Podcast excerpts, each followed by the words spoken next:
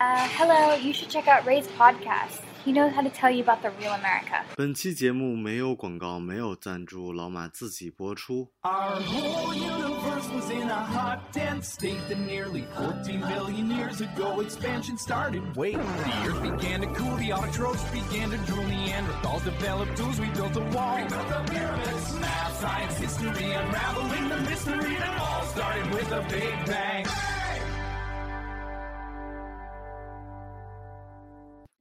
Hello，大家好，欢迎收听本期的老马侃美国，我是老马啊。这期题目叫做租车啊，我其实真的很长一段时间一直都不愿意跟大家讲什么攻略啊什么的，所以这题目听起来好像我要给大家讲租车攻略一样啊，但其实真的不是啊。那个，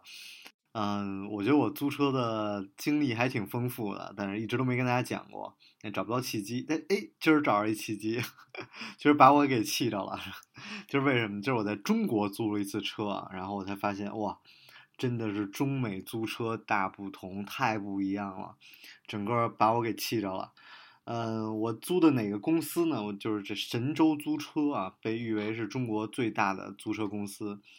然后今儿真是惊呆我了啊！我跟大家 分享一下吐个槽怎么回事啊？这首先这个神州租车啊，我本来想租个。几天玩一下啊，因为在美国租车很正常嘛。然后我一会儿跟大家讲的美国租车是什么情况啊。然后我就说，哎，都租车很正常嘛。我看了下价钱也不是很贵，然后我就租了一车。然后去了以后呢，嘿，他那个 挺逗，他连个那个办公室都没有啊，就就车在地下室。然后说你去地下室提车就行。到了地下室也没人。那我说我这约的这几点钟，这这怎么没没人呢？然后我又赶紧给他们打电话，然后又给了我一手机号。然后手机号那哥们儿说啊，他在回来的路上。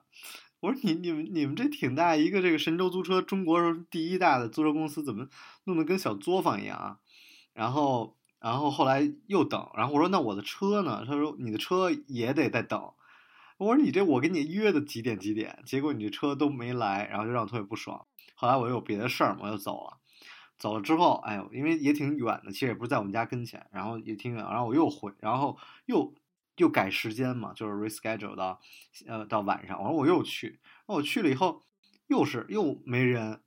结果打电话，然后说还不让我租了，然后不让我租什么情况？说我的这个什么身份吧，被他们什么查完了以后，说不不符合租车的一个要求。我说那就特奇怪，我说那您您租我之前，或者我递交申请信息、身份证什么都交了以后，你就告你就你就去审查我呀。你我要是不符合，你这早就应该不符合了，你怎么可能今天告我不符合呢？然后就想，哦，有可能就是说他们那店员，我把他举报了啊，我我因为我投诉了嘛，我投诉我就发生这种事儿，我肯定投诉嘛。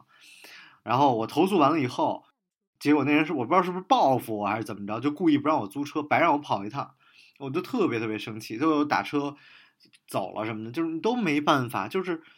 怎么说呢，就是。我就如果这人是单纯的报复我，后来就一直折腾了这几个小时吧，一直到折腾到很后来，其实真的最后就什么都没赔偿我，就是把我付的钱退回给我就没了。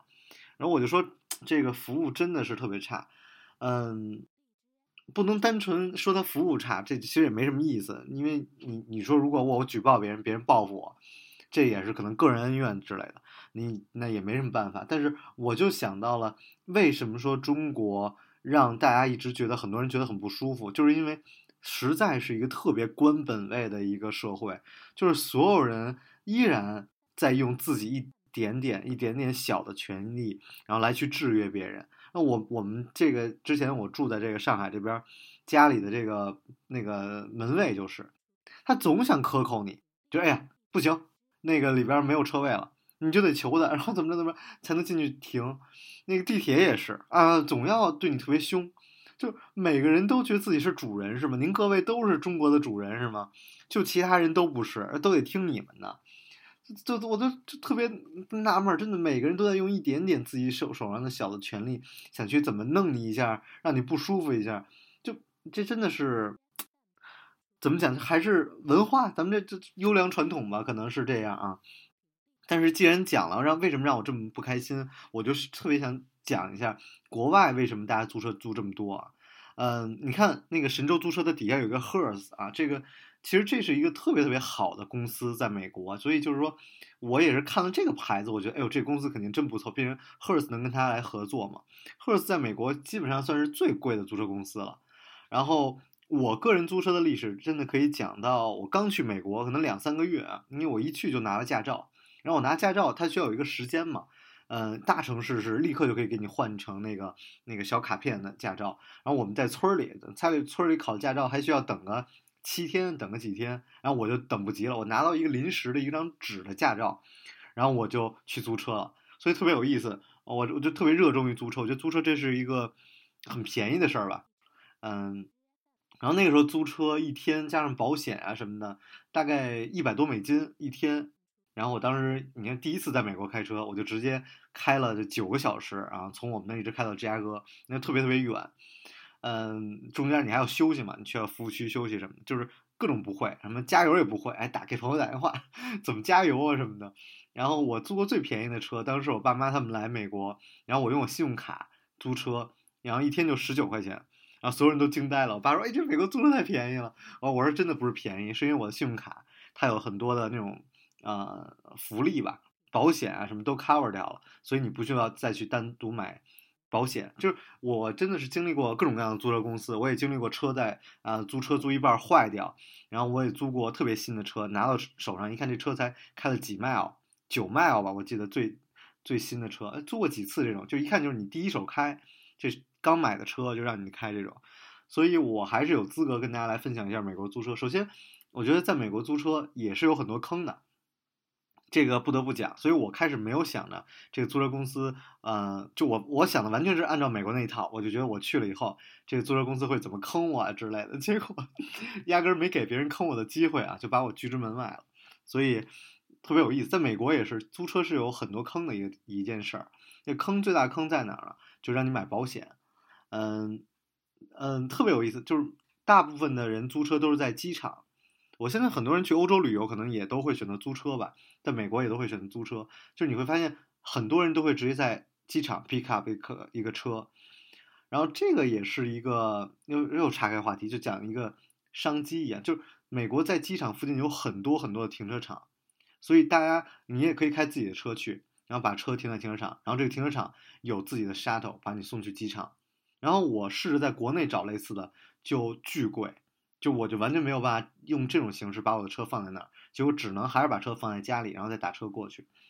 然后，呃，租车公司也像这些停车场一样，他会呃在机场附近有很多他自己停车点，然后你把车呃你下了飞机也好啊，或者你去机场呃也好，你就在那儿，然后他有专门的 shuttle 把你从机场拉到他那个停车的地方，你就在那儿办所有的手续，然后一就毫无例外。无论是在机场，还是在我们那种小镇呀，还是在那种芝加哥那种大城市，他那个租车公司站在那个柜台里面的都是巨帅的帅哥，就是你一看那头发就是梳的一绺一绺的，跟那个狗舔了似的，那个那个那个人，然后就长得大高个儿，长得特别英俊，全是这样的帅哥，然后跟你讲，然后给你讲很多东西，就完全是特别像那个那个什么《华尔街之狼》里边那一套销售的技巧。然后告告诉你，哎，我们这儿有一什么什么好的 deal 啊，你应该去买，然后你应该去买我们这个保险，然后你应该就他就会给你瞎算很多钱，但其实我们就是常租车就知道，很多是没有必要的，然后有的是，比如说你的这个嗯信用卡可以 cover 啊，或者是有的是，其实太贵了吧，就所以很多时候你租车，你发现一个车只要十几刀，但是你加完乱七八糟保险就变成一百多刀，你就会觉得啊，怎么这么贵？所以，嗯，早期的时候租车还会买全险，嗯，越后来就越不会这样了，所以蛮好玩的一件事情。然后还有一个就是车检查，嗯，很多人开始去车检查，然后各种画圈儿，哎，这车哪之前有过一些，然后破损，然后哪哪没有破损，然后这也是一个非常需要注意的地方。还有就是油，在这个租车的地方的油其实特别贵。所以他会建议你说，哎，你买箱油，然后那个买完了回来就不用不用管了，就开多少都可以。然后很多人傻了吧唧啊，好好好，其实他那油特别贵。然后这也是我们像我们一般就会，比如说，嗯，我我说你不用，你有多少我还你多少，一般是加满，然后有的时候可能不到，我也会按照那个还给他。就还好。那最搞笑的就是我发现，不光租车，租摩托车都是。我在泰国的时候租摩托车，然后也是这样，然后就租那个嗯小摩托。他说：“哎呀，你要是在我这儿买油吧，然后买油比那儿便宜。”后来发现卖的我就是基本上三倍的一个油的价格，本来就没没有没有几十块钱，然后就还是坑了我一笔，所以也挺有意思的。然后美国有几个啊、比较大的，就是要像像这个呃这个神州租车合作的这个 Hertz，在美国我觉得是算最贵的。然后还有阿拉莫，像很便宜的有有这个什么 Dollar 啊，什么这种 Avis，这 Avis 好像已经进入中国了，我也想再去尝试一下吧。然后 Budget 就这种你我我觉得我都租过，然后在国外都租过，如果它进入中国，我肯定更放心的去尝试一下。然后还有 National，然后最有名的其实还有一个叫 Enterprise，它是我第一次租车然后的一个公司，然后所以有印象特别深，因为在我生活的那个小镇只有这一家租车公司，所以只能去他那租车，就是他怎么砍我都没办法。然后，嗯，车也比较旧。租车这事儿怎么讲呢？其实我经历过几次比较有意思的事事件嘛，就是大家其实最害怕就是出事儿，比如说你这个在路上突然车坏了怎么办？呃，我有一次也是租车嘛，像我们在就我就记得当时在留学的时候，比如大家买一个新车，你是不舍得把车的这个公里数开的太多，因为这样的话，你再卖掉的话，你那个车的价格就会降很多，所以大家出来玩儿还是会租车，然后大家就会 share 这个价钱，所以从这儿你也可以看得出来，嗯，在美国的这种旅游的网站啊，Priceline 什么的，你去看它的那个租车那一栏，基本就是紧挨着酒机票，甚至在酒店的前面。为什么？就是因为大家在租车这件事情是旅游很大的一笔支出。而国内就不是，国内的旅游网站你一看就啊，攻略 在特别前，或者说那种旅行社的那种报的那种那种项目在特别前，所以也是嗯，就也是反映出来大家旅行的方式不一样吧。OK，whatever，、就是我就讲我们我们出过几次事儿吧，一次是那个车开始我们租了一个挺好的一个 SUV，但是不是一个 full size SUV，对这车的种类也特别多嘛，就不是一个 full size SUV。然后我们就开车去上山，结果那个就暴风雪特别严重，我们去滑雪嘛，就是我就是简直是一塌糊涂，那车也是下雪啊、什么的，各种就是啊还要弄防滑链儿什么，就是挺挺麻烦的吧。最后我们滑了两天雪之后，又下来去休息的时候，结果哎车真的出事儿了，车不动了，然后我们就打电话，结果人服务态度特别好。嗯、立刻就派了拖车来给我们拖车，但其实还是毁掉我们一天的旅游嘛。然后我就跟另外一哥们儿，我们就去照顾这辆车，然后我们就一直想，哎呦，你得怎么跟人吵架呀、是吧？你你想一下，你你得人家对你这么不好，你得跟人吵架，你才能争取，我说是你给我赔钱啊或者什么的，想了一大套词儿，然后不会的单词都查出来了，准备好了这个吵架的一一个套词，就一去人家说，哎呦，真是太不好意思了，那个得我给你们配，给你们就是。换一辆我们最好的车，然后结果我们一看那车又特别满意，你知道吗？就因为大家特开心，然后立刻就那个就就一点都没吵，就开开心心开车就走了。所以他们这种东西，我觉得都是可以 negotiate 的那个幅度特别大。所以如果你要是运气好，或者说你就是会说，你也是可以去完全可以去租车的时候要求给你一个 free upgrade 之类的，他都是愿意的。然后那时候我觉得还有一个钱其实花的特别冤枉，就是不到二十一岁以下。啊，不到二十五岁以下吧，就是中国很多的旅行社，包括旅游的节目，你都会看到他说，嗯，在美国旅旅游租车要二十五岁以上什么的。其实这是完全是一个错误的，就是我一看就是这人肯定是这个，要么就是对租车不熟，你知道吗？这他是这样，在美国租车有一个规定，就是说在二十五岁以下，然后二十一岁以上你可以租车，但是你租车要单交一笔钱，呃，那个钱就叫什么按照二二十五岁费。然后那个钱很贵，然后一天可能要呃几十美金，有的甚至贵的真的呃三四十美金。那你没办法，你租嘛。所以我们那时候就特别不愿意付这个钱，那总愿意找一些年纪大的人，然后跟他们一起玩，然后我们就可以少少省这个钱。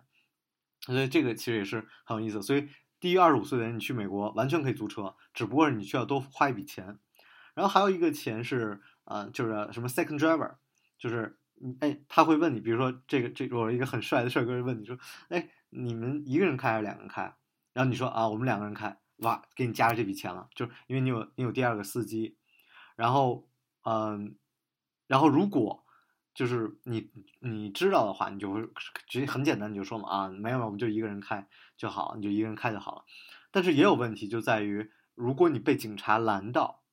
然后警察会看你的这个租车记录，说你有没有 second driver。如果你没有第二个这个司机的话，警察确实也会罚你。然后这种情况，问题是，就我为什么能讲出来，也是因为这种情况我们也经历了，就是真的是警察会罚你。所以，嗯，谨慎起见的话，就是还是少部分让第二个司机来开。如果你没有买这个这部分的钱的话，就是租车这件事情其实是有很多钱在其中的，包括 GPS 呀。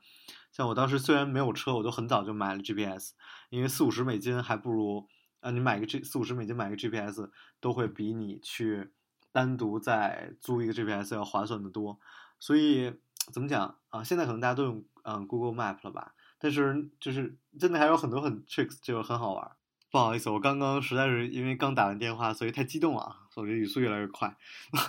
我尽量让自己的情绪然后淡定一点，淡定一点。就是我觉得租车这事儿还特别有意思，就在于你在不同的城市租车，然后也会不一样。比如像我们一般人去黄石旅游，大家都会租车嘛，然后大家都会选择离黄石最近的一个呃小城市吧，我都忘了叫什么，大家会坐飞机坐到那儿，但是那儿的车就完全就车况特别不好。然后我当时就选择会去在丹佛租，然后再开过去。这样的话，你在大城市租车，车的情况就会比较好。嗯，租车公司一般都会把这个车开到。几千 mile，然后就卖掉，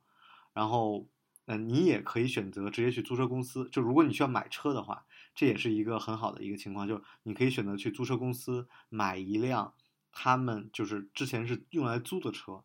这个车的价格往往很低，而租车公司嘛，他们会就是清理这个车，清理都特别好，然后，嗯，也比较新，比如经常会洗啊，比如有一点脏啊，他们就会处理啊什么的，所以。啊，但是车况可能不会有那么好，因为毕竟每个租车的人都不会爱惜这个车，会比如像猛加油门啊，会有一些比较坏的这种驾驶的这种习惯，所以嗯，挺有意思的。我觉得我身边有朋友当时去买这种车，我们陪他一起看了很多，就是也会遇到一些还不错的车，所以买车的朋友可能也是这是一个另外一个选择吧，让你去租车公司去买车。然后我觉得自驾这事儿好像一直都挺火的，就是其实我就因为我觉得开二十几个小时车都开了很很多次，我其实对于开车这事儿还挺挺痛苦的，我没有那么强的自驾的愿望。但是我觉得很多人去自驾，那我永远警告大家的就是自驾一定要注意安全，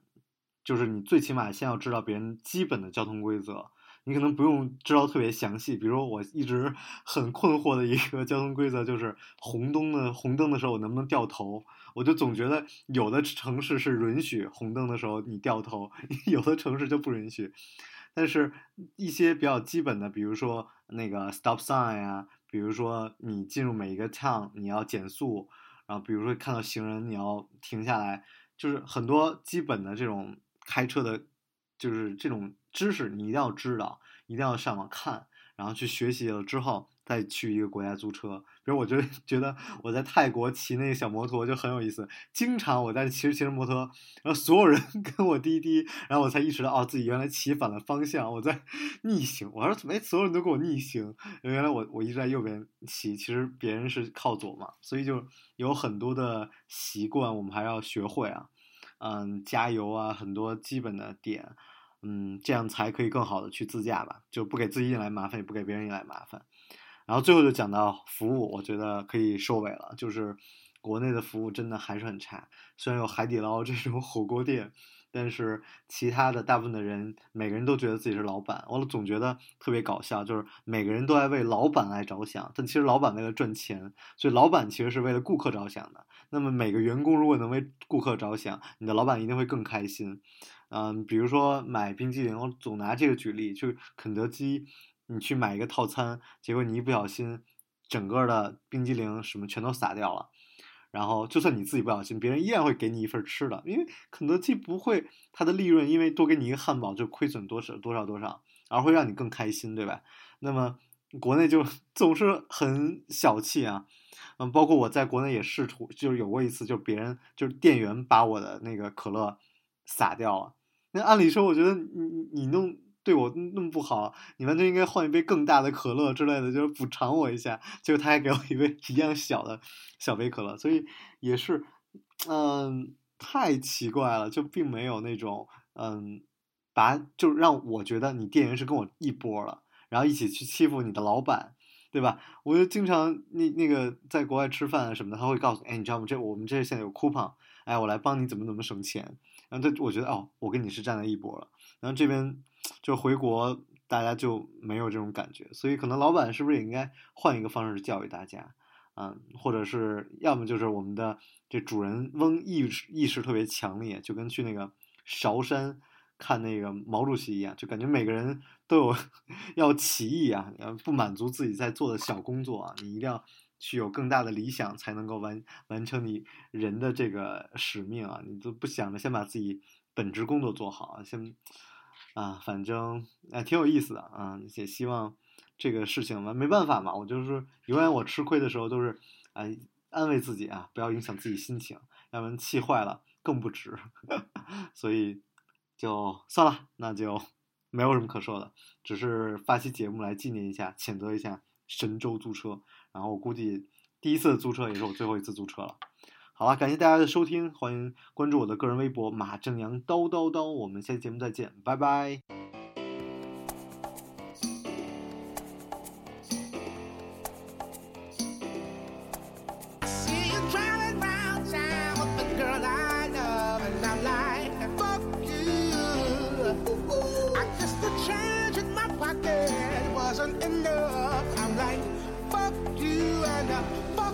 You said if I was richer, I'd still be rich.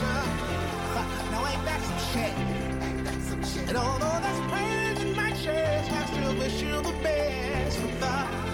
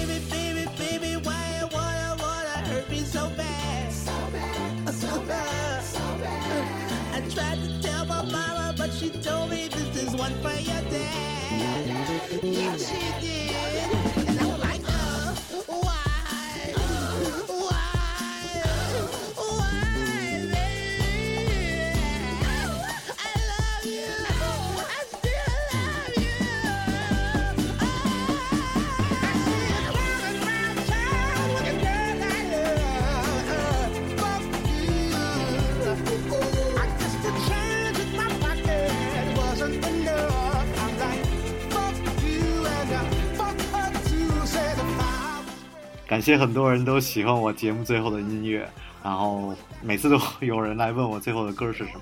那么这首歌的名字，也就是我最想对神州租车说的那句话。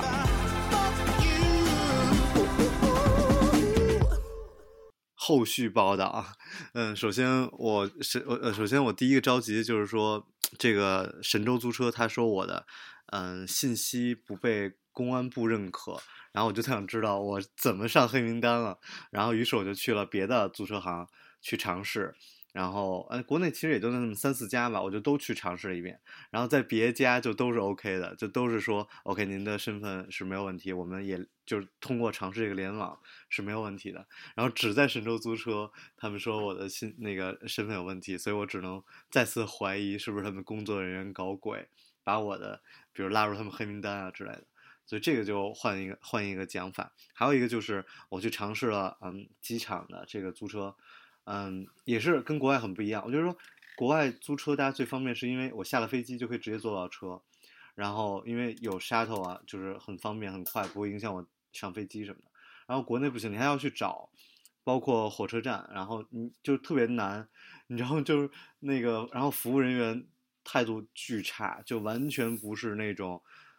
你知道吗？就是那种哇巨热情，然后然后让你感觉到他想让你租车。然后你能够提供好一个比较好的一个服务，然后让你去买更多的保险，完全没有。然后那个环境特别脏乱差，我不知道如果你们有谁去一个比较好的租车行，能告诉我国内现在最好的一个标准，然后最完善的一个门店是什么样？我想去感受一下。嗯嗯，我我觉得真的体验非常差，所以最后的结局就是希望大家以后去欧洲、去美国旅游多自驾，然后你去感受一下到底租车文化是什么样的。好，感谢大家，欢迎关注我的个人微博马振阳叨叨叨，我们下期节目再见，拜拜。